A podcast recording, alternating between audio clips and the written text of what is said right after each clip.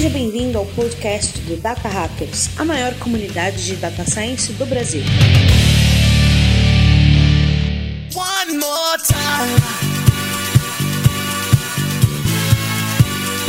Fala Data Hackers, sejam muito bem-vindos a mais um episódio do nosso podcast. Eu sou Paulo Vasconcelos e aqui comigo nessa bancada está eles, Alan Sene.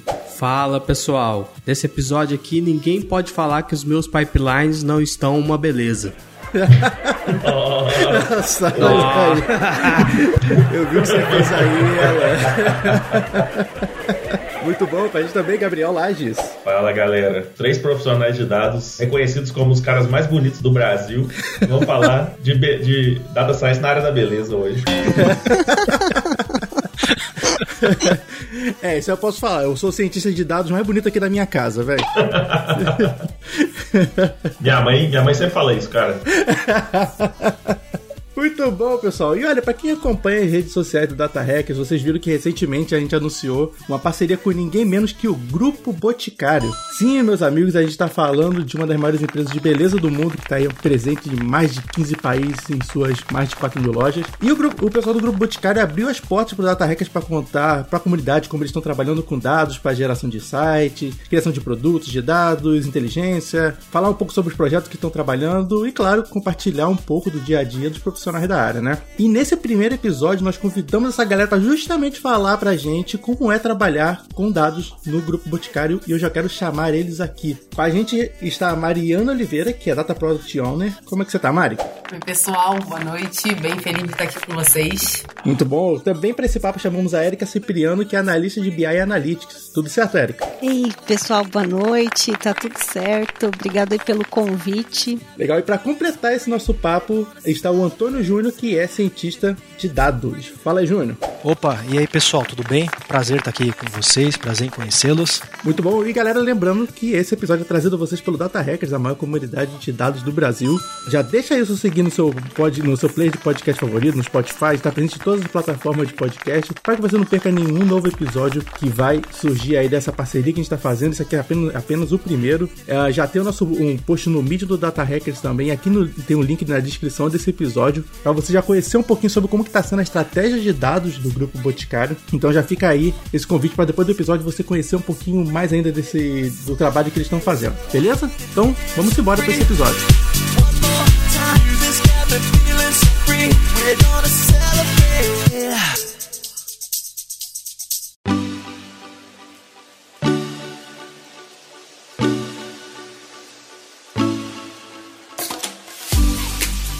Pessoal, a, a, primeira coisa que eu queria já começar no papo, que eu acho que é o mais importante, assim, pra gente contextualizar a galera, é falar o que, que é o Grupo Boticário, né? Que, como o nome já diz, é um grupo, né? Então, saber quais são as empresas e marcas que fazem parte desse grupo. Para quem talvez não conheça ainda sobre, sobre a empresa, sobre o grupo em si, quem que pode dizer pra gente um pouquinho sobre o que, que é o GB? Opa, bom, vamos lá, né? É, assim, é comum o pessoal, às vezes, confundir, né? O Boticário, a marca, com o Grupo Boticário, né? Uhum. Então, dando uma uma contextualizada, né? O Boticário é a nossa marca, aquela marca que eu acho que todo brasileiro conhece, né? Tá presente aí em tudo quanto é lugar. Começou lá na década de 70 como uma farmácia. Ali. Tem toda uma história aí bonita por trás até chegar em 2010 onde foi fundado o Grupo Boticário. Então o Grupo Boticário atualmente ele engloba uma série de marcas, além do, do O Boticário também, a Eudora, quem diz Berenice, uhum. é, Vult, é, Beleza na Web, me ajuda Mari, quem mais que a gente tem aqui?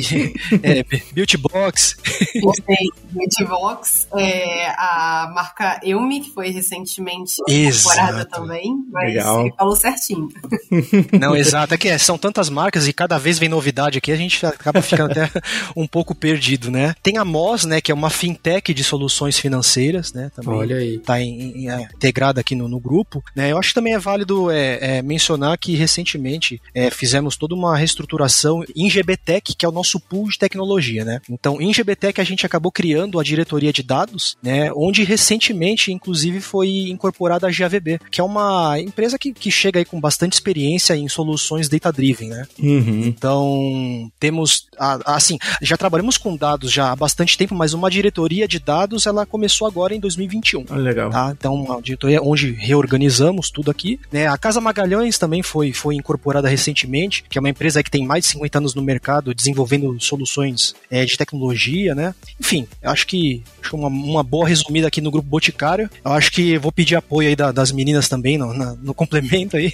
Além de tudo isso, né, eu acho que também fala um pouco dos números, né? Quando eu entrei, eu lembro que foi uma das coisas que mais me chamou a atenção. Hoje a gente tem duas fábricas, né? Uma que fica aqui no sul, São José dos Pinhais, e uma na Bahia, em Camaçari, em que a gente tem uma saída aí de mais ou menos 350 milhões de unidades de produto a cada ano. É, Caramba! É bastante coisa.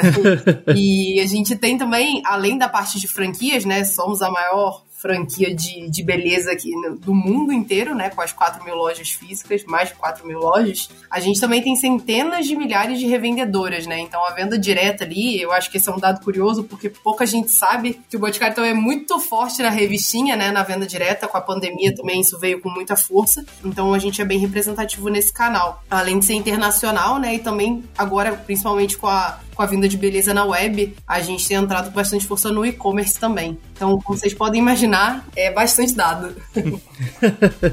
Não, muito legal. E hoje, hoje são quantas pessoas no, no grupo? Olha, no grupo Boticários cara, em torno de 12 mil pessoas. Caramba. É, é muito campo de futebol lá. Só 12 mil pessoas fazendo query lá, né, cara? Consultando, pois é.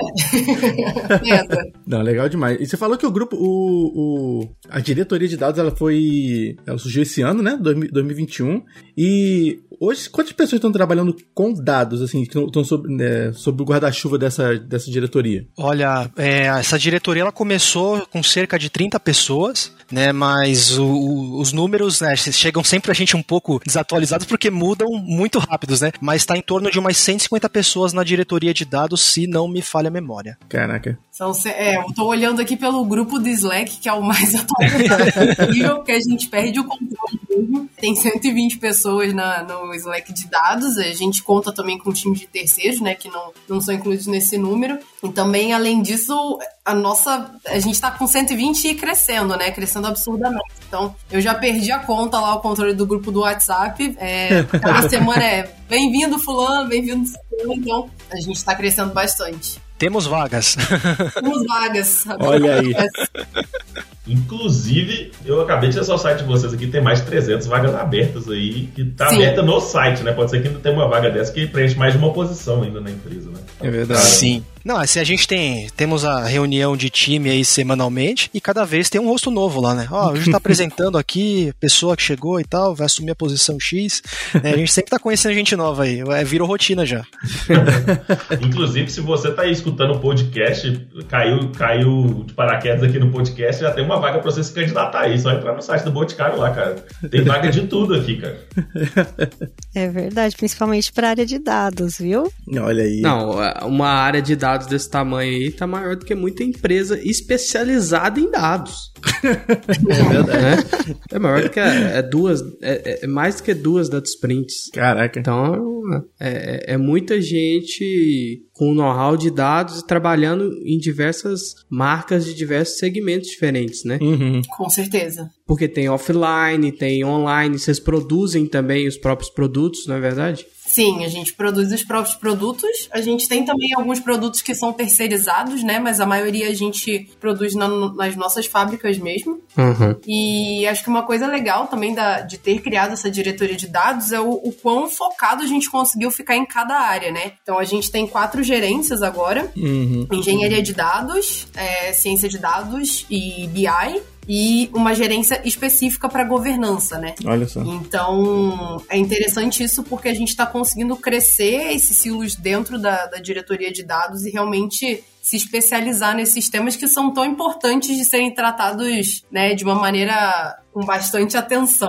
Nossa, isso é um ponto bem, isso é um ponto bem legal. Eu tava até comentando com a Alana na época que vocês escreveram lá no blog do Data Hackers uh, um post sobre a estratégia de dados do, do, do grupo Boticário, né? É, foi até o Felipe, Felipe, Isso, o Felipe. Uhum. O Felipe. E uma coisa que eu tava falando com a Alana é sobre que vocês já começaram a estratégia com governança by design, né? Desde o começo tá, tá preocupado com a parte de governança de dados, que geralmente é uma coisa que a verdade é que muitas empresas não lembram, né, Alana? é, muitas empresas não lembram de colocar isso, só lembram depois de colocar na, na estratégia. Vai no corre e aí na hora que começa a virar um problema, porque governança sempre vira um problema na hora que você tem um time muito grande. Você começa a abraçar muitos riscos. Sim. E se você não tem essa preocupação desde o início de ter um core que vai preocupar com com a escala, né? Não pode agarrar tudo, né? Tem que uhum. manter o time crescendo e inovando. Mas dentro dos guardrails, que normalmente a organização precisa, dá muita bagunça. E maioria das empresas estão é, passando por esse cenário agora, né? As que, as que já estão escalando o time. Então, essa estruturação, inclusive desde a estratégia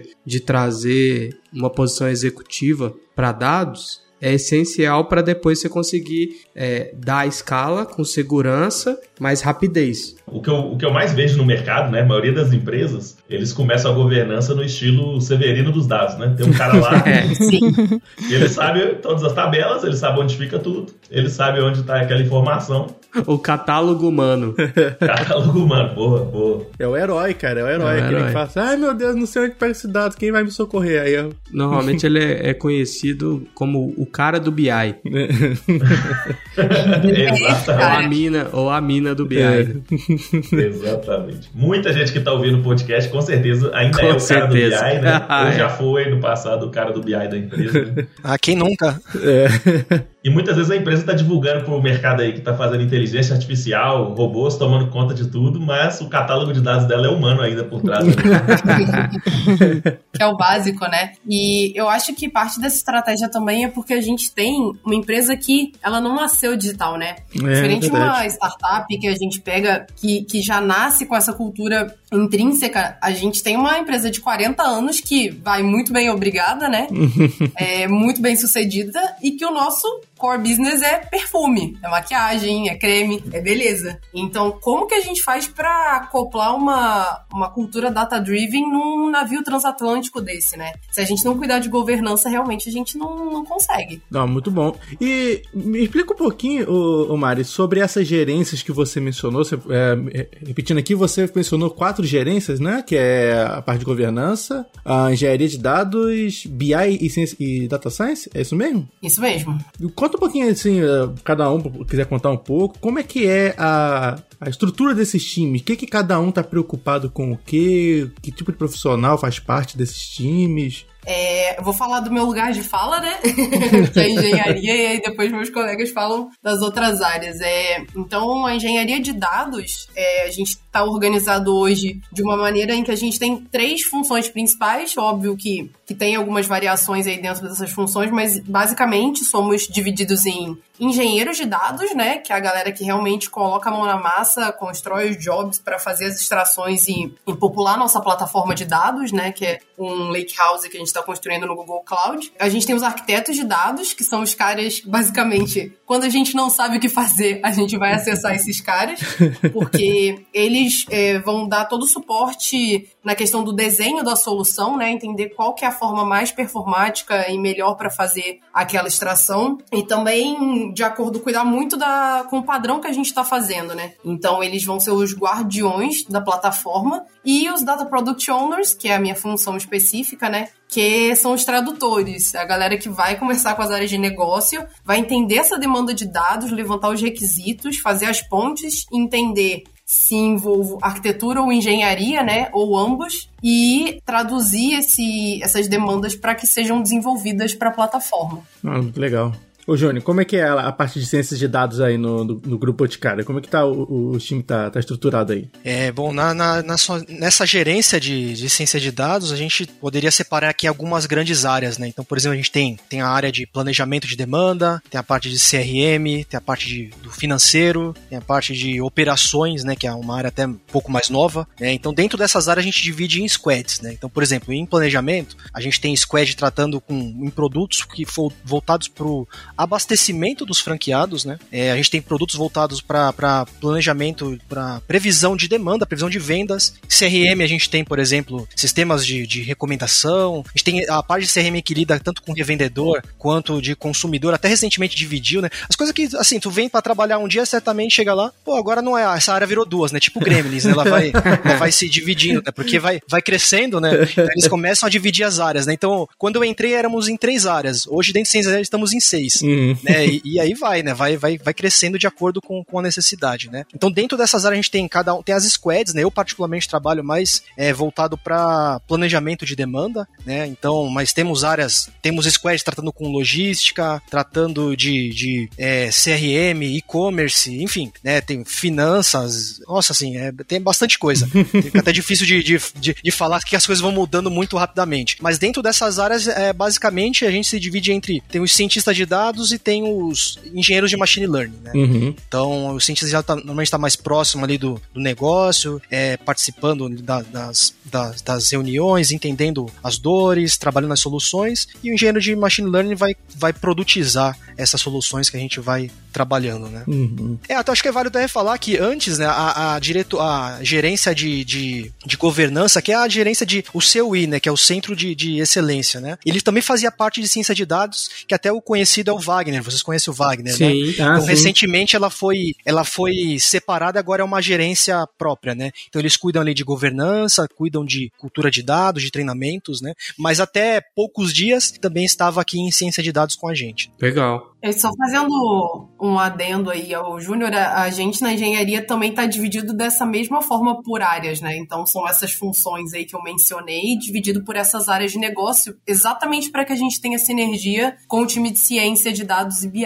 Não, legal. E essa divisão é, é legal que você permite que vocês ataquem várias frentes né, do negócio, né? A parte de finanças, como como o Júnior falou, é, enfim, outras áreas, outras áreas da, da empresa também. E, e, hoje vocês têm algum time centralizado, tipo assim, algum esses times que vocês, tanto de engenharia quanto de ciência, tem por exemplo um hub ou, ou algum time centralizado ou eles estão todos alocados dentro dos, das áreas da empresa, das frentes de negócio? Cara, aqui basicamente é aqui entre aspas, seria o, o hub, uhum. né? Mas é uma. A gente tem um modelo que a, as áreas de negócio é como se elas integrassem o nosso a nossa squad, né? Uhum. Então, assim, dentro da estrutura hierárquica, nós eu tô ali na, na, na, na gerência de ciência de dados, né? A gente responde para o gerente de ciência de dados, então estamos todos estruturados ali, mas na operação, né, a gente está participando diariamente com, com os analistas de negócio ali nas cerimônias, nos sprints e tal. Então, assim, é, é, um, é, um, é uma forma assim que é, não deixa de ser um hub, mas é um hub que tem os seus tentáculos sim, sim. É, na, nas áreas, né? Então é legal que é, uma, é um, um formato, uma estrutura de time que tem se tornado cada vez mais comum, né? Principalmente essas empresas que são muito grandes, que você tem é, a necessidade de estar at atacando várias frentes, né? Ao mesmo tempo, ou, ou com uma, uma, certa interação entre elas. Bem legal, bem legal saber disso. Ah, é bacana assim. É o, o interessante é que a gente acaba, assim, todo, tudo que a gente trabalha é orientado ao negócio, né? Então, como a própria Mari mencionou agora há pouco, cara, é uma empresa de, de que tem o seu negócio aí fortemente enraizado e que a gente está trazendo cada vez mais a tecnologia, né? Então, cara, a gente, em tudo que a gente faz, né, a, a, a, participação do, do, dos especialistas de negócio ela é essencial. Né? Então, toda decisão, até hoje estamos validando o algoritmo aqui, eles participam também na validação. Olha, isso aqui teve uma métrica melhor, assim, essa. Não, eu queria entender, assim, porque vocês falaram que das várias empresas do grupo, né, de tipo, tem a Beleza na Web, tem, tem a Moss, que é, que é, que é uma empresa do, da área financeira e tudo mais. Como que é no dia a dia lidar com tantos desafios diferentes, né? Tipo assim, imagino que vocês têm, sei lá, desafio até de um experimento, é, um forecasting, e aí, tipo assim, aqui a gente tá falando de, de, times diferentes, né? Então talvez o time de engenharia, talvez o, a, o pipeline de dados para uma solução é totalmente diferente do outro, talvez as tecnologias que usem uma dessas empresas é, na ponta lá seja um pouco diferente do outro, principalmente pensando nas empresas que vocês estão comprando, trazendo mais empresas para o grupo e tudo mais. Como que é, tra é, trabalhar num ambiente tão distinto assim, né, com tantos desafios em, sei lá, em, em, em linhas diferentes assim? É, o Boticário ele tem uma tem um ecossistema, né? E não só a diversidade de pessoas que, que existe na empresa, né? Também tem a diversidade de uma grande variedade de, de necessidades diferentes uhum. e um grande volume de dados, né? Chegando o tempo todo. E, e assim, realmente a gente precisa, né? A gente precisou fazer algumas mudanças no, no grupo Boticário. Isso aconteceu até antes de eu entrar, né? Eu, eu entrei esse ano na, no grupo. E, por exemplo, a gente está migrando para a computação em nuvem, né? Tem a gente está usando bastante agora o, o Google Cloud, né? Uhum. A, acho que a Mari e o, o Júnior podem até explanar um pouco mais sobre isso. Mas o, esse grande volume de dados ele traz também é que dados agora é, é o novo petróleo, né? e aí a gente a gente tem que trazer isso para o consumo, que é aí que entra a área de BI Analytics, né? Uhum. Depois que o dado está totalmente processado ali disponível, aí vem a área de BI para consumir, para trazer esse dado mais consolidado, mais mastigadinho, né? Para a área de negócios, para poder é, trazer a fazer a, tom a, tomada de decisão, né, vamos dizer assim. E o que acontece? na hora que o dado está ali disponível, a gente também tem um trabalho de deixar disponível não só numa plataforma de ponta, como é o Tableau que a gente usa hoje, né? Mas também deixar o, o dataset ali já pronto para a própria área de negócio também fazer seus laboratórios, fazer ali, né? Brincar de, de, de fazer insights, né? De, com dados. Legal. Então, assim, é, é, muito interessante, assim, tem grandes desafios, tem um campo muito vasto, assim, para você aprender, para você explorar. Isso tem sido muito interessante, assim, a experiência dentro do grupo Boticário tem sido bastante rica no aprendizado. Com certeza. E é bacana que, assim, o desafio, né, Eric, também não é só, nem só também trazer o dado, deixar disponível, a, também trabalhar na parte de educação do, do, do, do time, né, para que eles saibam interpretar o, o resultado, sabe, até com a pergunta fazer, né, acho que o, tra... o... Todo mundo falar a mesma língua também. Exato, então pô, um monte de empresa diferente, no mesmo grupo, né? Um tanto de, de definições que podem ser diferentes para uma mesma palavra, para uma mesma métrica, né? Para uma mesma característica, então é um trabalho difícil. E eu imagino que é, isso não é só um, um, um, problema da área de governança, né? A área de BI precisa se preocupar muito com isso também, né? É, na, a, a gente também mudou, fez uma migração, né? Tá fazendo, na verdade, do. A gente usava a plataforma Click, né? E agora a gente está mudando pro Tableau esse ano e a gente ainda não tá nem na metade do, do desafio aí, né? E o que, que tem acontecido? A gente tem pensado, enquanto Tech, BI Analytics, né, dados, é, nesse change management, porque está acontecendo a mudança não só da parte de computação em nuvem, como também a ferramenta de BI. E o que que, o que, que a gente está ganhando com tudo isso? A democratização do dado, né? A gente deixa de, de ter o dado ali na, no local, na máquina do colaborador, né, que é, muitas vezes entra num SAP da vida e extrai um monte de relatórios, faz um monte de processamentos manuais na planilha para poder colocar ali num dashboard, num clique, por exemplo, num Power BI. E aí a gente a gente está trabalhando essa doutrinação, né, de colocar o, o dado é, via usar APIs, outras ferramentas que vão reduzir esse operacional, né, que está muito factível a erros, né, muito suscetível a erros, Sim. e colocar na no GCP, né, na, na nuvem. E tudo isso dá um baita trabalhão para você comunicar com as pessoas, né, para você treinar, para você mostrar o desenho como é que tem que ser. Então a gente tem pensado nisso também. A gente trabalhou nesse ano aqui, a gente fez algumas atividades de, de comunicação mesmo, foi como uma campanha. e isso tem feito dar bastante certo, né? O pessoal tá com sede da mudança, né? É, é, poucas empresas que a gente vê isso, né? Tem nos procurado bastante para ajudar, para participar, para ser treinado. E isso tem sido bem legal mesmo Não, bacana demais. Eu, eu costumo dizer que o, o, eu ouvi uma vez essa expressão, eu achei sensacional, que o dado não é o novo petróleo, né? O dado é o novo pré-sal. Então a gente tem um trabalho muito árduo para conseguir extrair. É. é um desafio muito grande para a gente conseguir extrair valor desse dado, né? Eu acho que com o nosso contexto de, de ter uma, uma diversidade tão grande de origens, de usuários, de áreas, né, de necessidades, é um desafio com certeza muito grande de não só é, ter esse é, aculturamento para na ponta, né, para o cara depois que o dado ficar lá disponível para ele saber analisar e tirar o melhor insight, mas também no início do processo, né, desenhando essa demanda, uhum. é, entendendo como como modelar o que ele precisa para que a gente consiga colocar isso para dentro de uma plataforma da melhor forma possível. E eu acho que hoje um, um desafio bem legal que a gente tem é o de unificar as visões, né? Porque a gente tem, como a gente tem uma empresa muito grande, Perfeito. às vezes a gente pode ter N áreas diferentes consumindo contexto de consumidor ou contexto de vendas, e cada uma da sua forma customizada. Então a gente está muito forte com uma frente de padronização, de, de nomenclatura mesmo, de conseguir falar, não, vai ser uma visão unificada, todo mundo vai olhar é, primeiramente para o mesmo dado, e depois a gente, num segundo passo, a gente vai começar a customizar para cada necessidade. Então a gente começa a, a, garantir uma unicidade, visto que é uma plataforma só, né? Todo mundo tem que estar tá olhando a mesma coisa. Uhum. Então, esse eu acho que é um, um, dos desafios mais legais, né? Que quebrar esse paradigma, paradigma de eu preciso ter uma visão específica para a área de planejamento, outra para a área de vendas e outra para marketing. Não, eles vão olhar a mesma coisa. Depois a gente conversa para as customizações, né? Bem pensado. É, e vocês podem.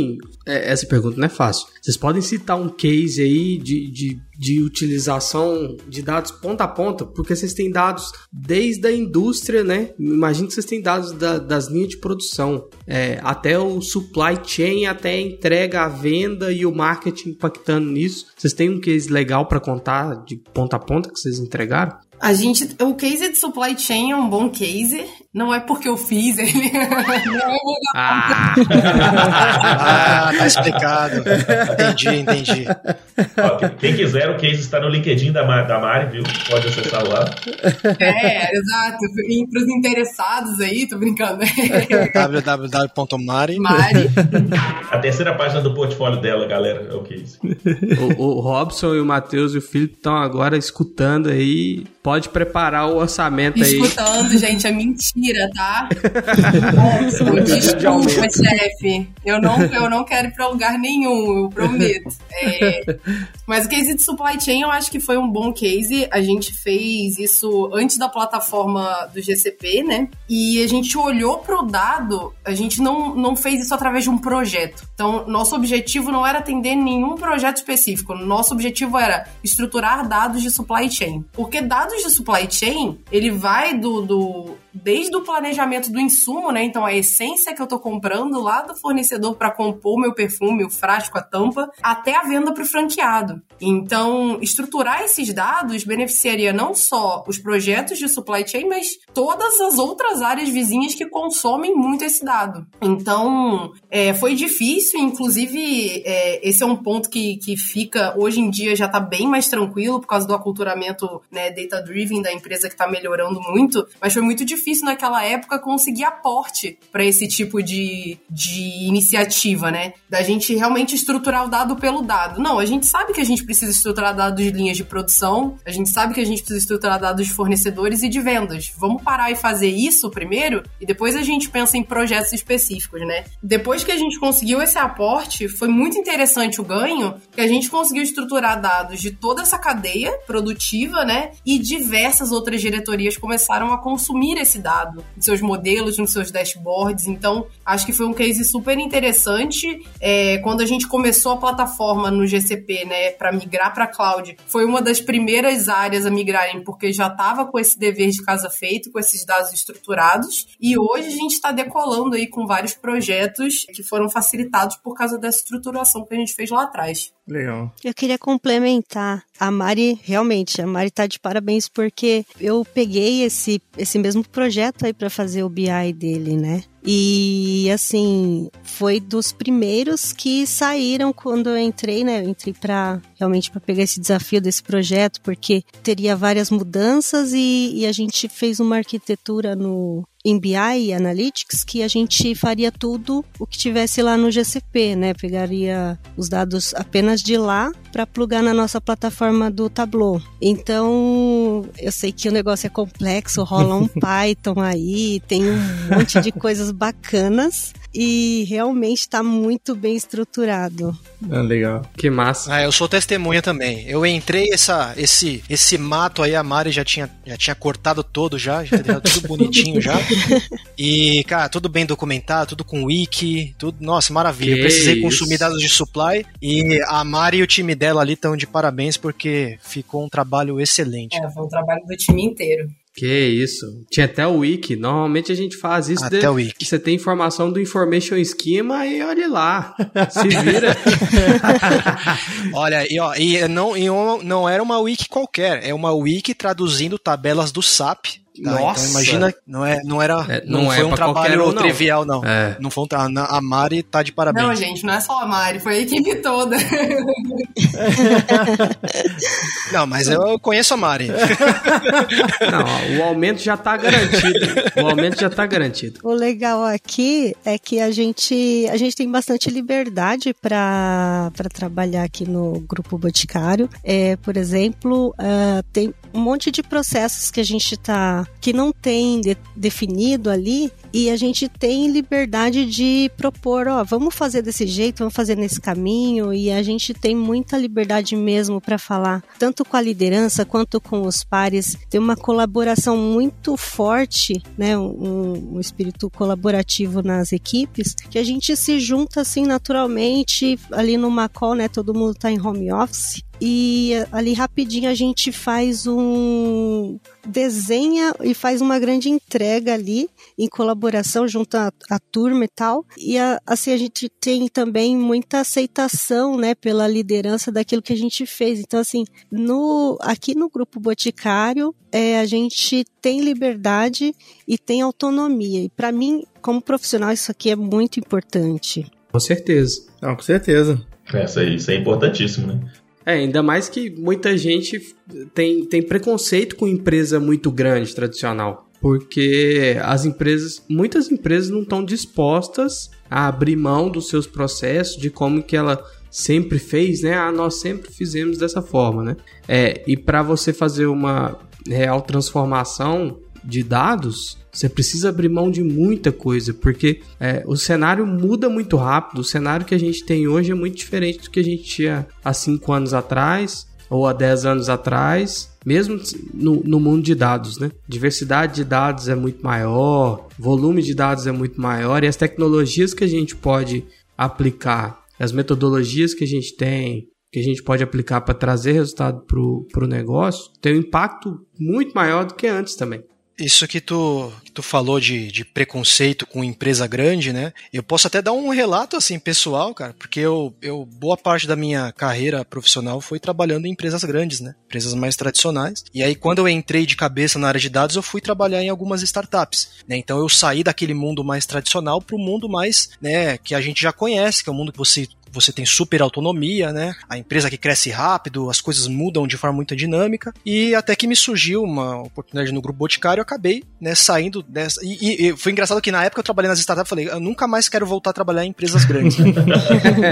e aí eu acabei conhecendo a Mari, que trabalha no Boticário, conheci a Carol, conheci outras pessoas e o pessoal super rasgou elogios e surgiu uma oportunidade, eu falei, opa, né, vamos lá. E hoje, sinceramente, eu ainda me sinto trabalhando numa startup. Assim, questão de, de clima questão de autonomia, que agora a própria Erika acabou de, de mencionar, de liberdade, é as coisas boas que a startup te, que as startups geralmente têm, nós temos lá, então acaba tornando o nosso trabalho muito mais fácil, né, muito mais leve, né? Porém, a parte ruim, muitas vezes de um lado de startup, que é os processos ainda não muito bem definidos, coisas ainda para se tirar o mato ali, né? Uhum. A gente já tem muita coisa bem definida, então acaba mesclando, sendo um meio termo, né? Não fica tão assim indefinidas as coisas em muitos aspectos, mas em questão de clima, de autonomia, de colaboração, cara, é uma startup assim. Uhum. GBTech ali é, eu me sinto trabalhando realmente numa startup diariamente, cara. É, e o bom é que a, a estratégia ela tá bem definida e você sabe o ano inteiro qual é o, a direção que você vai, né? Exatamente. Não, muito legal. Não, muito legal mesmo. É legal saber, né, que uma empresa de uma história tão, tão longa e tão, e, tão, e tão bonita igual o Boticário está conseguindo evoluir, se atualizar a ponto das pessoas é, sentirem que estão trabalhando numa startup, né? Muito legal isso. Não, com, com certeza, cara. Assim, às vezes até a gente é, escuta, né? A gente, pô, a gente fica super feliz. Por exemplo, eu mesmo eu gostaria que todo mundo que eu conheço viesse trabalhar no Boticário, porque eu tô não feliz e eu queria que as pessoas também fossem felizes aqui comigo, né? E às vezes a gente escuta, pô, mas me falaram lá que, pô, pra tu fazer um select numa tabela tem que abrir um, um ticket no TI. Eu falei, não, cara, não, esquece isso daí, cara. Isso é mentira, cara. É, não acontece isso, não, cara. Cara, eu já ouvi falar de, um, de uma empresa muito tradicional, muito tradicional mesmo, que para você fazer alteração no código de um sistema core que eles têm lá, você tinha que imprimir e mandar uma requisição de mudança com o código, o trecho do código impresso. É sério? Um malote ainda, né? Não, não tô zoando, não tô zoando. Assim. Reconhecer firma. O menor aprendiz, busca o papel e entrega lá na outra Ah, eu acho que essa empresa, essa empresa aí fechou, não é possível. 2021, gente. Ô, Alan, não tem que ter três assinaturas dos diretores, não, para poder subir? É, pode ser. Com firma reconhecida por autenticidade ainda. É, a gente fica zoando commit manual, né? Isso aí que é o verdadeiro commit manual, né? Você, você vai lá. É o verdadeiro. Cara, eu, eu, Você falando, cara, lembrei de um amigo meu, ele contando a história que ele, da empresa que ele trabalhava, que ele falava que no hack, sabe aqueles hacks de servidor que tem, né? Nessas empresas tradicionais, é, que tem os servidores, né? Tudo lá. Sim. Ele falou que um desses hacks tinha um, um adesivo escrito: proibido mexer passível de demissão. Bem leve. Bem ah, leve. oh, que ideia dos caras com esse adesivo, né, cara? Imagina o cara que tá com ódio da empresa, ele já olha aquilo ali, todo dia ele olha aquilo, fica é, pensando. Que lugar saudável pra trabalhar, é. né, cara? Bom demais, gente.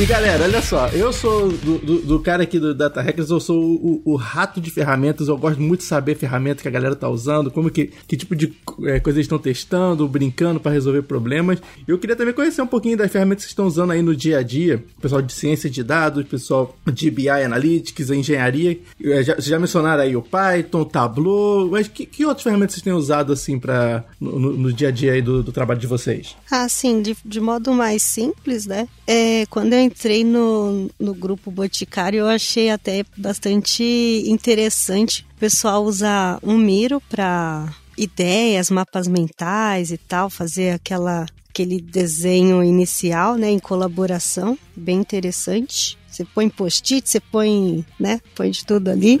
Sim. Para as squads, a gente tem se organizado também com o Gira e aí a gente usa Kanban, faz as sprints e tudo mais. Aí tem o a, o BigQuery do, da Google Cloud, Olha onde a gente aí. também usa SQL para poder bater os números né, do, do que a gente está fazendo ali no Tableau, né, para conferir tudo mais. Legal. Acho que é isso no, no BI Analytics, principalmente são essas as ferramentas que a gente tem usado, né? É, pegando o gancho do, do Big Query aí, que a, que a Erika mencionou, existe uma, atualmente, inclusive, uma, uma, uma iniciativa na empresa de evangelizar toda a companhia para o uso de SQL, né? Oh, que legal. Então, tem, a gente tem a, ali o time do Wagner, né? Ele tem, eles têm a parte ali de treinamentos e, e, e cultura de dados. Então toda, todas as áreas estão, estão fazendo esse curso de, de SQL no BigQuery. É, tem vários colaboradores de outras áreas ajudando nas mentorias, né? Eu, eu inclusive, sou, sou um deles, faço parte também dessa, dessa equipe, ajudando aí a,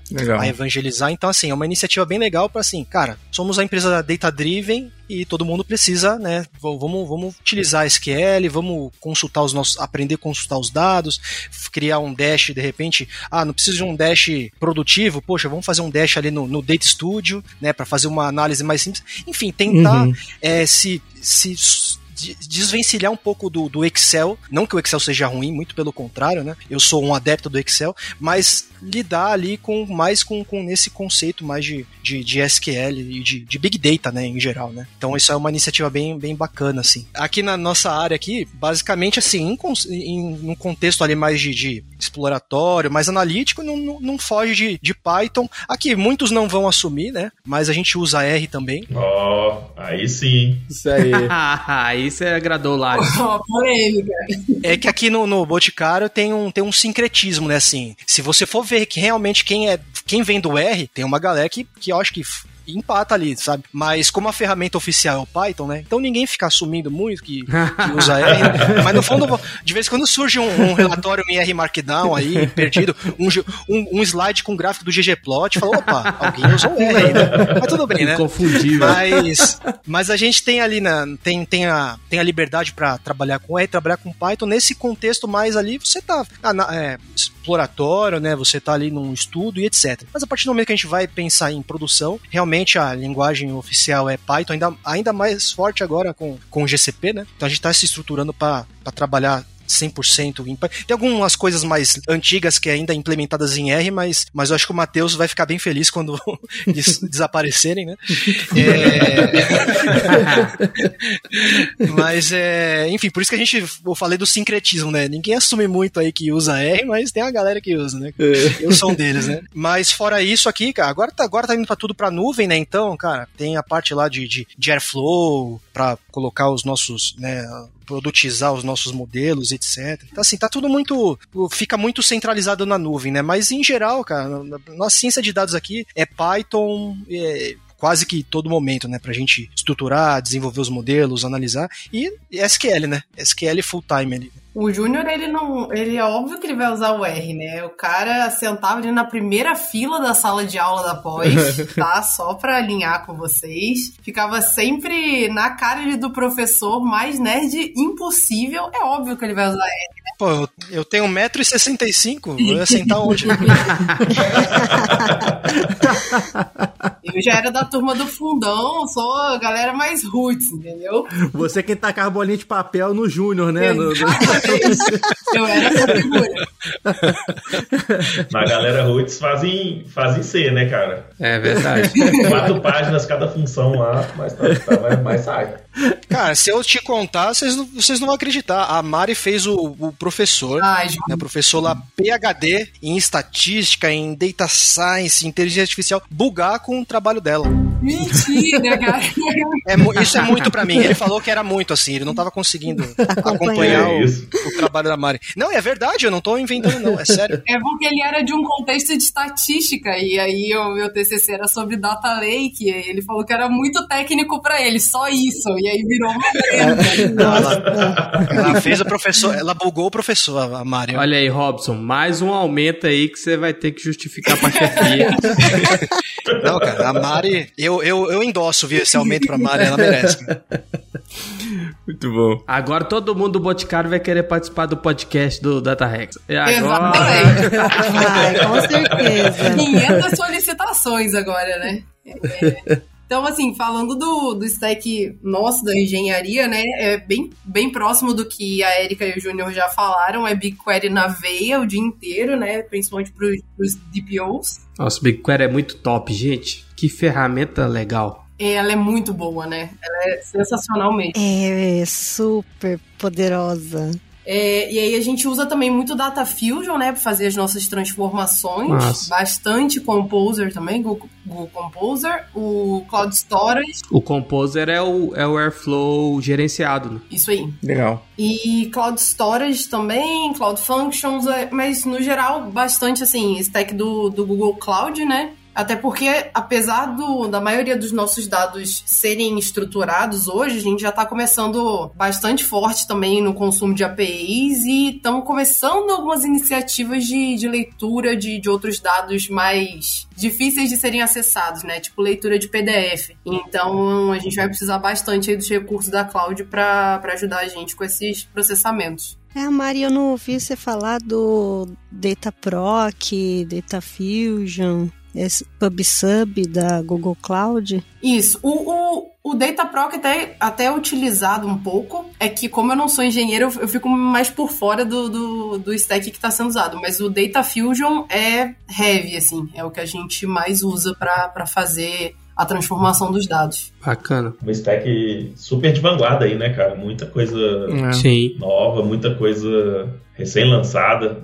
Muito legal ver o Boticário usando tanta tecnologia de ponta, sabe? Uhum. É, é super de vanguarda e ela é muito fácil de você usar, né? A usabilidade dela é muito boa. Então, a gente tem demandas hoje na engenharia que, putz, vai de um processo clássico assim de ETL que é mais fácil, talvez um engenheiro júnior consiga executar, e a gente tem até coisas super complexas, tipo uma esteira de MLOps, por exemplo, que né? É isso.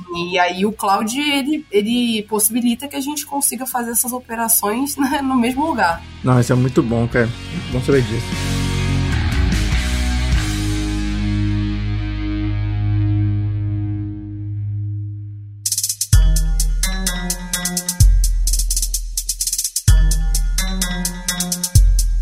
Ô, Júnior, o que, que vocês estão fazendo aí na parte de data science, machine learning, AI, coisas desse tipo? Quais iniciativas vocês, vocês estão rodando aí? Bom, então aqui no a gente, eu mencionei agora há pouco, né, como a gente está dividido, né? Então, assim, na minha área especificamente, que é a área de voltado mais para iniciativas de, gest, de planejamento de demanda, né? Então a gente tem modelos ali para fazer a previsão de demanda, mas qual demanda, né? Então, por exemplo, a gente tem a demanda de vendas lá no, na última ponta, né? Do quanto o franqueado ele vende lá para o consumidor final. Então, uhum. Então, tudo, na verdade, todo o nosso planejamento nasce lá, né? Então, existe um modelo de machine learning. Atualmente ele foi revisado, o pessoal agora está fazendo ele com Light GBM, se eu não me engano. Legal. Esse modelo faz a, a, a previsão da, de vendas lá no, na, na, última ponta, no que a gente chama de sellout, né? Só que eu preciso também saber o quanto que o franqueado vai comprar do boticário, porque o boticário fabrica, vende para o franqueado, o franqueado vende para o consumidor final. Então também existe é um, um, modelo aí no meio do caminho também fazendo essa, essa, essa previsão né, de, de compras do franqueado. É, a gente também tem uma outra iniciativa aqui é, em, em, demanda também. É, imagina assim, no, no, período ali da, da, da pandemia, né? É, o que aconteceu naquela época? Todo o, o planejamento virou de cabeça para baixo, né? Imagina que uma, uma, pre, uma previsão de demanda de batom, agora todo mundo usando máscara, e aí? É, né, que acontece, né? Então ficou uma loucura, né? Então, assim, por, no, normalmente aqui o planejamento é feito num horizonte de longo prazo, e aí as equipes de planejamento lá do, do, do Boticário vai revisando esse planejamento é, a cada semana, né? Para re, refinar, né? Mediante algum evento, alguma adversidade, mas não uma catástrofe igual a pandemia, né? Então, quando deu essa loucura, a gente acabou desenvolvendo um modelo para ajudá-los, para entregar para eles a probabilidade da previsão de demanda de um produto estado de ajuste, né? Então, imagina, o Boticário tem um portfólio enorme de produtos e, cara, eles não iam, não, não iam ter braço suficiente para revisar 100% do portfólio é, num, num curto espaço de tempo. Então, a gente ali, a toque de caixa, desenvolve um modelo, até a gente usa gradient boosting, né, para fazer essa, essa... Você deve estar achando isso, pô, vocês trabalham com, com, com série temporal e não tô ouvindo falar aqui de modelo de série temporal. E, cara, nosso contexto aqui é bem específico, então modelos mais tradicionais de, de, de séries temporais acabam não, não dando muito certo. Os nossos. A gente não trabalha com, com um calendário tradicional, então tem ciclos, os ciclos não tem o mesmo intervalo de tempo a cada ano. Temos uma série de variáveis exógenas, assim, não, técnicas. Ah, por que não usa o Profit, por exemplo? Cara, não, não, funciona, né? Então a gente tem uns modelos muito específicos assim, de machine learning para fazer essa previsão mais temporal, né? Então, em demanda aqui, a gente tem algumas iniciativas desse tipo. Se a gente pensa agora em pro lado ali de CRM, o pessoal ali tem sistemas de recomendação, né? Então, por exemplo, recomendar um produto similar ou recomendar um, um produto é, que complementa uma uma compra, né? Imagina, a pessoa comprou pão, comprou leite, pô, eu recomendo o café para ela, eu recomendo a manteiga, né? Então, tem algumas iniciativas desse tipo lá, também em, em CRM, além de, por exemplo, previsão de churn, né? Por exemplo, né? Que é coisas mais conhecidas, né? Mais natural da gente conhecer. Do lado financeiro, que é uma área um pouco mais recente incorporada aqui é, em, em, Data Science, na, na, diretoria de dados, mas nós já trabalhamos com, por exemplo, modelos de, de, de fraude, né? Porque ali a, a, a, revendedora, quando ela se cadastra, ela tem um crédito, né? Então a gente precisa né, minimizar esse risco de fraude, então a gente acaba tendo alguns modelos nesse sentido, né? E a gente está caminhando também agora para tudo, todos esses exemplos que eu, que eu re, me referi agora, está num contexto mais preditivo, né? Mas a gente também está se encaminhando também para um contexto mais prescritivo, né? Para os modelos de, de otimização. Então a gente tá, tá com foco aqui em maximizar, por exemplo, maxima, maximização de, de receita, né? Como que eu posso encontrar o preço ótimo ali, o ponto ótimo de preço que maximiza a minha receita? Ou então maximizar o retorno da, na, de uma campanha de marketing, né? Então, assim, cara, tem, tem, tem muita iniciativa, é, boa parte delas aqui fora de demanda, eu falei de, de uma forma mais superficial, porque eu realmente não participo ali no dia a dia, então fica um pouco difícil de entrar nos detalhes, mas em geral isso aqui é um par de diversões, né, cara? Assim, tem, tem, tem, assim, se for a pensar, você tem indústria, tem varejo, tem finanças numa mesma empresa e você, cara, consegue trabalhar com, com tudo ali, né? É, assim, para todos os gostos, né? Nossa, cara, que legal ver esse, ouvir sobre essas iniciativas que vocês têm, cara. Com certeza é um, uma coisa que eu queria explorar muito nos próximos episódios que a gente for fazer parceria também. Mas, assim, eu vejo tem muita maturidade, cara, essa parte de prescrição, essa parte de, de previsão de demanda, cara, fraude, eu imagino que sejam contextos totalmente é, específicos dos desafios de você, né? Como você mencionou, esse próprio do, de forecast aí que, você, vocês têm, é uma coisa bastante específica também. E, putz, muito legal saber esse tipo de iniciativa que vocês, estão tendo aí. Muito interessante. Não, cara, em muitos aspectos a gente precisa. Pô, tu chega aqui, pô, eu sei, eu sei trabalhar com machine learning. Tu chega no Boticário e fala, cara, não sei não. Porque. eu achava que eu sabia. Eu pensei que eu sabia, né? Porque realmente, assim, cara, eu aprendi séries temporais lá, o Road Winters e tal. Achei uhum. o Boticário, não, cara, aqui a gente prevê séries temporais com, com, com gradiente boosting. Eu falei, what? Uhum. né? Mas é realmente assim, é, e, e, esses modelos de, de, de, demanda são já são bem maduros, né? Que a, praticamente a área de data science do Boticário começou ali, né? Uhum. Então já, já há vários anos o pessoal vem evoluindo, já teve, já foram com redes neurais, e aí evoluíram agora para Light GBM, enfim, sabe, as coisas vão mudando a todo momento porque nosso contexto também aqui de negócio acaba evoluindo, né? Agora está entrando mais forte assim a ciência de dados em todas as unidades de negócios, né? Que até então a gente focava muito em o boticário e agora lidando com multimarcas, né? Então muda até a nossa arquitetura, a forma como a gente estrutura os nossos códigos, os nossos programas aqui, os nossos é, modelos, ele vai mudando, né? Para a gente tornar escalável. Então até tem um pessoal aqui muito fera em, em arquitetura de software, é, desenvolvendo toda essa parte assim de, de arquitetura para lidar, para se tornar assim escalável no contexto multimarcas, né? Então assim, e, e é bacana que é, acaba sendo, a gente sempre ouve falar, né? Ah, o cientista de dados é um unicórnio, né? Mas na verdade o unicórnio é, é equipe, né? Porque aqui a gente tem gente com, com todos os perfis, né? Aqui tem galera de PhD em estatística, tem galera aí que, que sabe tudo de desenvolvimento de software, tem gente gente, putz, que domina é, economia. Então, assim, cara, e, e, acaba saindo isso que, que a gente acabou de falar aqui, né? Esse, essa mistureba, né? Sai esses produtos aí que estão fazendo bastante sucesso no Boticário. Ai, Júnior, você acabou de assustar todo mundo da comunidade Data Hackers. O pessoal vai ficar pensando que tem que fazer mestrado. não, não, pelo amor de Deus. Não, mas peraí. Tem que fazer mestrado para entrar e não pode usar o R? É, como é que vai não, Fala assim, não. não ninguém, fala assim, não, olha, pessoal, eu uso o R e não tenho mestrado. Embora... Embora eu esteja fazendo mestrado e esteja deixando de usar o R, tá? Bom, é que assim, na, no Grupo Boticário a gente tem bastante espaço para aprender, né? Eu, eu, sou prova viva disso, né? Eu também vim de uma área de negócios tal. É bem, minha história é bem parecida com a da Mari. Eu trabalhava na área de suprimentos numa empresa aí de, de... Depois vocês vão entrar no LinkedIn e vão saber, né? aí...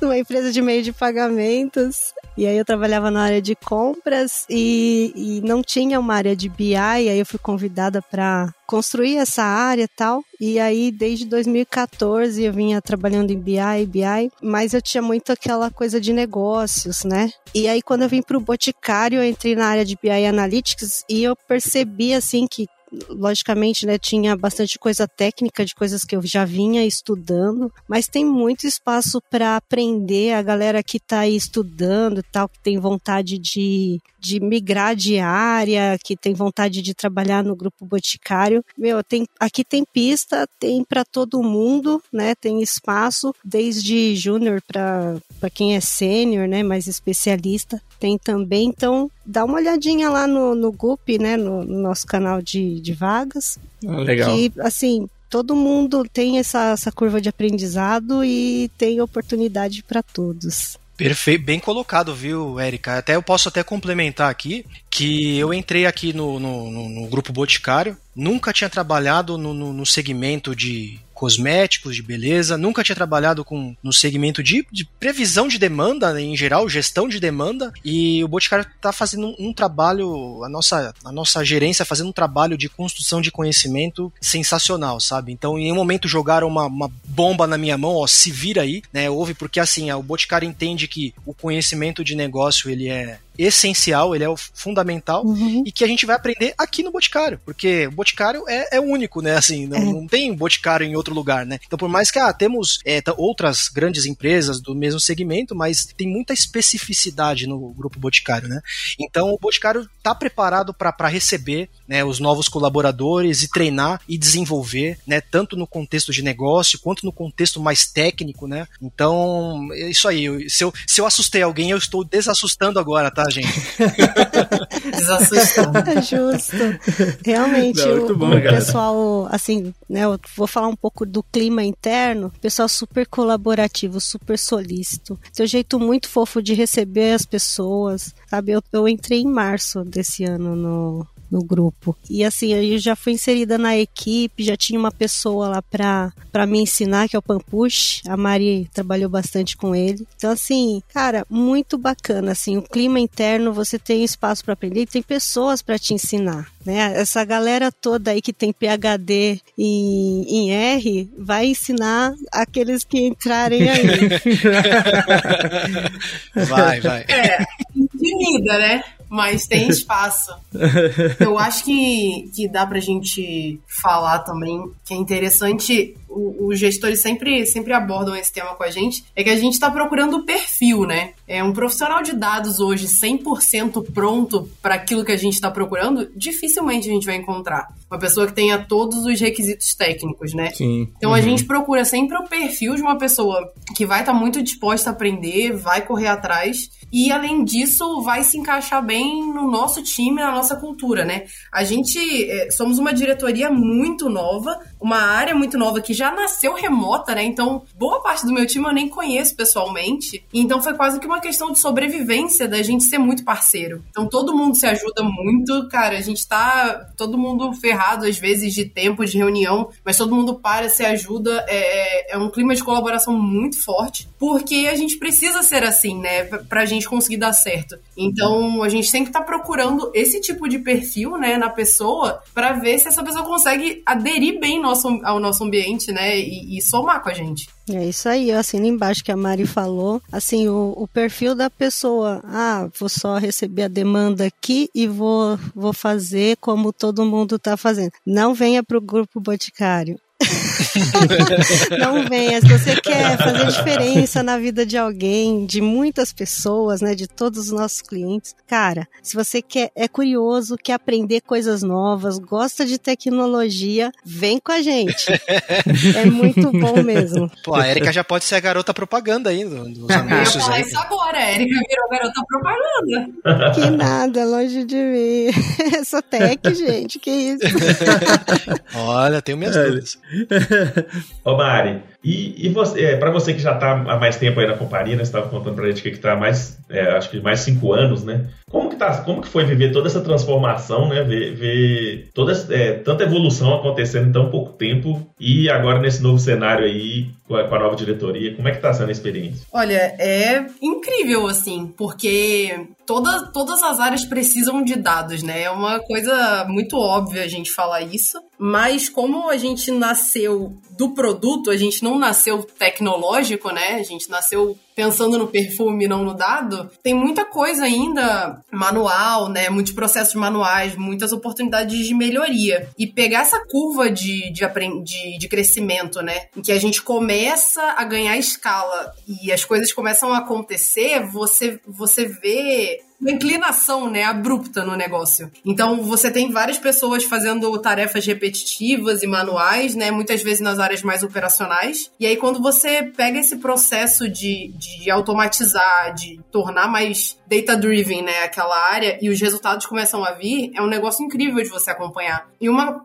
parte que eu acho super importante da gente citar é de como as áreas de negócio estão acordando para isso, estão comprando isso junto com a gente, né? Porque não é só mais o cara de TI que sabe de dados, né? O cara de negócio sabe. E, e ninguém melhor para descrever o que ele precisa, né, do, do que o cara da área de negócio. Então, o que eu acho muito legal e, e, que eu já vi em várias áreas, e eu acho que essa foi a parte mais legal de acompanhar, foi várias pessoas como eu, né, que são técnicas, são business, que são de humanas, né, começando a estudar dados, começando a aprender mais para resolver esses problemas que a gente tinha há tanto tempo. Uhum. Então, eu acho que essa foi a parte mais interessante desse processo. É verdade. Eu acompanhei também, por exemplo, eu pego algum projeto de business analytics para fazer e a, a galera das áreas sabe falar de dados, sabe entrar num sistema, mostrar a tabela, mostrar a fonte de dados. E assim, eu, eu fico bem impressionada.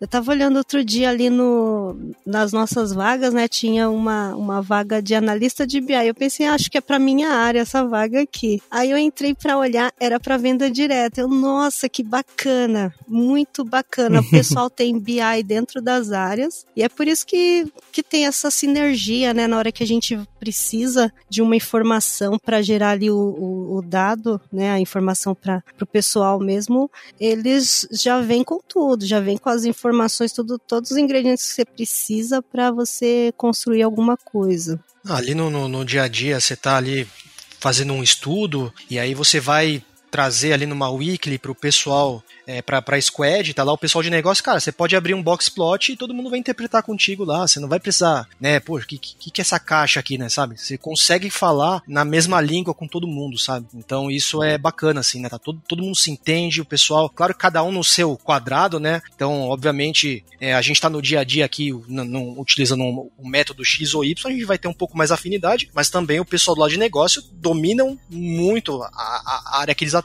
né, então esse complemento é importante mas há um ponto ali de, de, de equilíbrio onde a gente se entende, a gente, onde eu, a gente do nosso lado de, de data entende o negócio e do lado, do lado deles eles entendem de dados, né? E aí facilita um monte assim no dia a dia, sabe? Muito legal. É, isso eu acho que é muito resultado da própria, de uma própria cultura e democratização e educação de dados, né? A literacia que, que a gente chama também, né? De que é justamente as pessoas estão falando a mesma língua, né? É.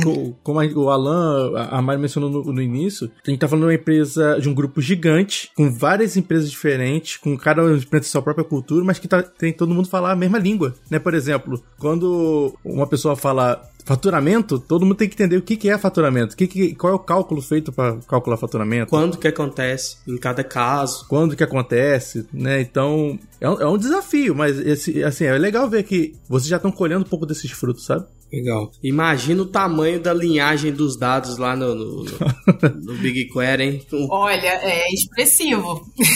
Que que é isso? Primeiro commit era antes do GitHub. é, foi, foi no papel, impresso. no papel. Imagina. Tá muito bom, pessoal.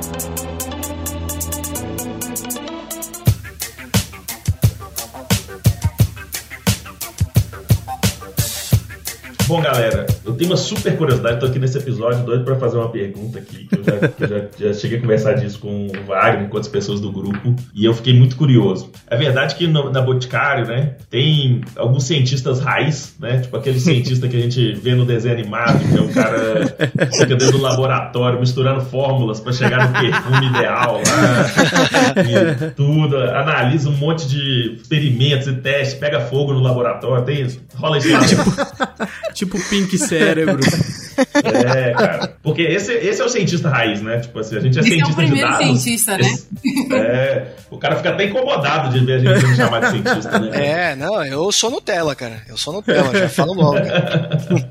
Olha, eu vi uma, uma galera postando aí que tava com umas essências na mão, que recebeu um kit de boas-vindas com essências e Olha fizeram aí. uns perfumes aí já na primeira semana. Olha aí. Eu acho que ainda rola um cientista raiz aí, viu?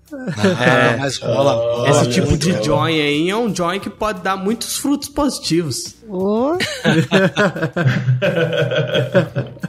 Não, o, Bo o Boticário, o grupo Boticário, eles investem bastante em pesquisa e desenvolvimento, né? Então eles têm sim, o tal cientistas aí são os pesquisadores lá do, do grupo Boticário, né? Então eles estão sim desenvolvendo sempre é, novidades aí pra, pra, pra gente, né? Então eu poderia até citar aqui algum, por exemplo, é, a pele 3D, não sei se vocês já ouviram falar na, na pele 3D. Nossa, nunca ouvi falar. Né? Foi desenvolvido aqui pelo, pelo grupo Boticário, né? Pelos pesquisadores do Boticário, para não fazer mais testes em animais, né? Então o teste dos, ah, teste dos produtos que legal, legal cara. é feito em pele 3D. Também eles fazem uso de uma tecnologia que não é, que não é do Boticário, mas eles fazem uso, adaptaram aqui, são órgãos humanos simulados em um chip, um chip eletrônico. Isso aí para também para simular é, reações alérgicas também, né? Então, Léo, isso... bota a palma, bota a palma aí agora no easter egg. é verdade. Ô, Léo, era para ser easter egg, mas vai comer de melhor Não, é verdade, parece, parece coisa de, de, de, de, outro planeta, né? Mas é quando a Caraca. gente entra na empresa e escuta falar disso, fala, cara, para mim Boticário era essa que tem aqui na esquina. Caraca. É, que eu, que eu vou lá quando eu esqueço de dar um pre... comprar o presente da minha esposa. De Natal, sim. É, Dia das Mães.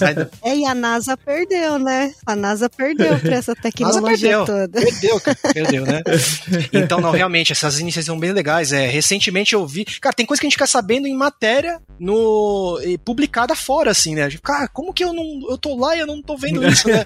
Por exemplo, é, o uso de. Na época que, que, que a pandemia é, veio bem à tona, ficou todo mundo, né, é, impedido aí de, de, de ir para os locais de trabalho, né? O Boticário trabalhou num. Os pesquisadores, do, os cientistas raiz, né, do grupo Boticário, trabalharam aí numa, numa iniciativa de fazer uso de smart glasses, né, realidade aumentada, para acompanhamento da produção à distância, né? Então, cara, assim, tem, tem umas iniciativas bem legais. Isso que eu tô falando que a gente acaba escutando falar, porque assim, não faz parte do nosso dia a dia, né? Então a gente acaba, é, algumas coisas a gente conhece algumas pessoas, tem, tem LinkedIn também, a gente segue alguns, algumas das pessoas que atuam nessas frentes, né? Mas, cara, tem, tem deve ter muita, muito mais coisas aí em, em desenvolvimento, sabe? É muito bacana. Então, aí, esses são os cientistas raízes aí que começaram nessa produção. Ah, inclusive eu poderia mencionar, falando de produção de perfume, né? É, tem, tem algumas fragrâncias que o Boticário, se eu não me engano, até o Boticário é até pioneiro nisso, é em fragrância de perfume desenvolvida com inteligência artificial. Que isso. Eu vi essa notícia. Sim. Tem. Eu, Olha aí, rapaz. Eu vi isso. Então, cara, assim, é animal, assim, tem muita coisa bacana, assim. É um parque de diversões o Grupo Boticário. Ai, Laj,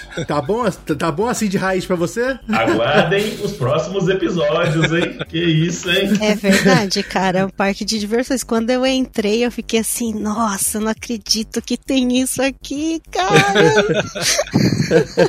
nossa, o, o, que eu fico triste, assim, é que quando eu entrei, eu acho que também a, a, Erika, né, já entramos em home office. Então, cara, nunca fiz um tour na fábrica. É. Nossa, meu sonho sim. conhecer a fábrica lá, conhecer é os processos, sabe? E eu não, não tive essa oportunidade ainda, né, sabe? É, tem o tour 3D aí, mas eu nunca fiz não, viu? Tem...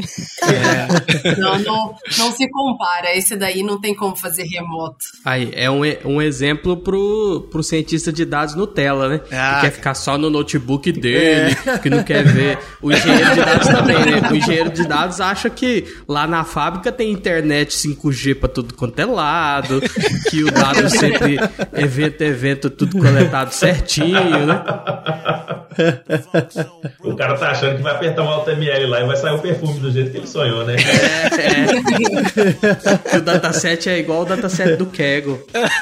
Vai, vai imprimir o perfume em 3D, né? É. é. Não, muito legal, cara. Muito legal mesmo. Já, já, muito legal, Já fiquei pessoal. mais fã ainda do... Ficou show demais, cara. Ansioso pros próximos.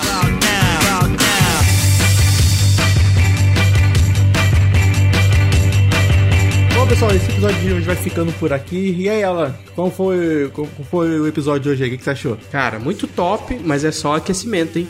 Só aquecimento. Muita coisa boa vindo por aí nessa, dessa parceria. Já segue o Data Hackers aí no seu player de podcast favorito, pra você saber das novidades que forem surgindo. E eu já quero aqui agradecer a presença dos nossos ilustres convidados. Sem eles, esse episódio não existiria. Érica, começando com você, muito obrigado aí pela presença hoje no episódio. Valeu mesmo. Obrigada, eu que agradeço, viu? Bom demais. Júnior, muito obrigado também pela sua participação, cara. Espero ver vocês aqui mais vezes durante, durante essa parceria com a gente. Ah, eu tô bem, bastante feliz, né? Fiquei até surpreso aí com, com a oportunidade de estar aqui com vocês, né? Engraçado que até um dia desse eu tava aqui, eu era apenas um ouvinte do, dos podcasts, agora eu tô aqui participando, né? Então, muito bacana estar tá, tá aqui com vocês, conhecê-los, né? Espero termos mais oportunidades, não, não de podcasts, mas outras oportunidades. Com certeza. Um papo, trocarmos experiências, mas é isso aí. Só desejar uma, um ótima, uma ótima noite aí pra vocês e agradecer mais uma vez pela. Legal, Júnior. Ô, Júnior, você ouvia podcast, agora você tá participando do, é, do, podcast e depois você vai ouvir a sua voz no podcast, cara. Cara, eu vou mandar pra minha mãe o link. Com certeza. Mãe, sou eu. Vai mandar pra mãe e falar: mãe, seu filho venceu. Exatamente.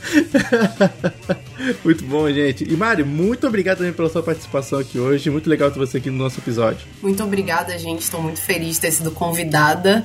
e não se esqueçam, pessoal, temos vagas. Temos vagas Olha na diretoria aí. de dados, temos vagas na engenharia engenheiros de dados, data product owners, arquitetos, então interessados, por favor, nos procurem. Boa! Muito bom, pessoal. E agora que esse episódio terminou, aproveita lá para conhecer o datahackers.com.br para saber as formas de que a gente contribui gratuitamente para a comunidade. A gente oferece um espaço no nosso Slack para você trocar experiências, conhecer gente nova, procurar ver vagas de emprego e tudo mais. A gente tem o nosso Medium, onde a própria comunidade coloca conteúdos para serem postados, para compartilhar com, com a comunidade. Então, se você tem algum artigo que você quer escrever, que você já escreveu, usa o Data Hackers ali, o Medium do Data Hackers como a sua plataforma para divulgar o seu trabalho. Esse podcast que você está ouvindo, tem a nossa newsletter, enfim, tem muito conteúdo legal sendo gerado gratuitamente para você. E aproveita para conhecer lá no datahackers.com.br. Agora que esse episódio terminou, link das vagas do grupo Boticário tá aqui na descrição desse episódio. Você também pode encontrar outras referências no nosso post do Medium, nosso post oficial do episódio no Medium, onde tem todos os links para tudo que a gente fala aqui durante o episódio. Tem o LinkedIn na, da, da Erika, do Júnior, da Mari, as redes sociais deles para você conhecer eles também. Beleza? Muito obrigado pela sua presença, muito obrigado pela sua participação e a gente se vê no próximo episódio. Valeu!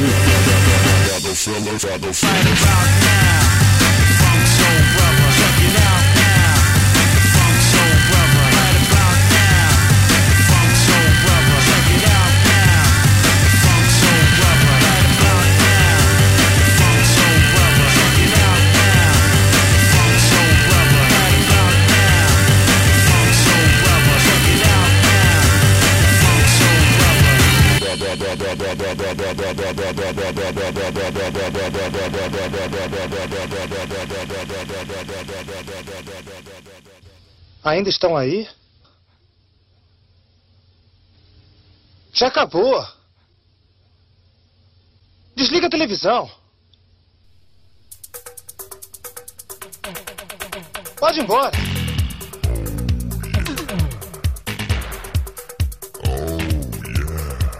Não, galera, mas assim, essa história que eu falo do cientista raiz, cara, teve uma vez que um monte de cientista raiz quase saiu na porrada comigo na internet, porque. Por quê? Eles falaram que, seguinte, como que a gente tem direito de chamar cientista de dados de cientista de dados? Nossa, sério? Se, é, se a gente achava que os outros cientistas não trabalhavam usando dados, né? Então, tipo, se, se, a, gente, se a gente é cientista de dados, eles são cientistas de quê? Eles não usam dados? então, foi difícil, foi uma batalha difícil para eu conseguir mostrar a ideia por trás, que é só um nome. É tipo aquele, doutor, aquele cara que faz doutorado, né, em matemática e alguém, alguém passa mal no avião, né? É. Você não é doutor? Vai lá. Ai, meu Deus. Vai lá, cura ele com uma derivada, vai.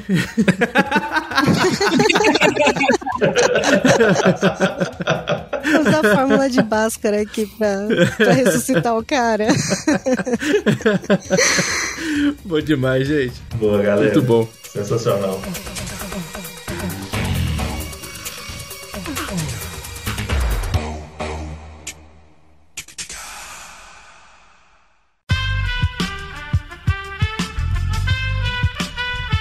Esse podcast foi editado por Aerolitos Edição Inteligente.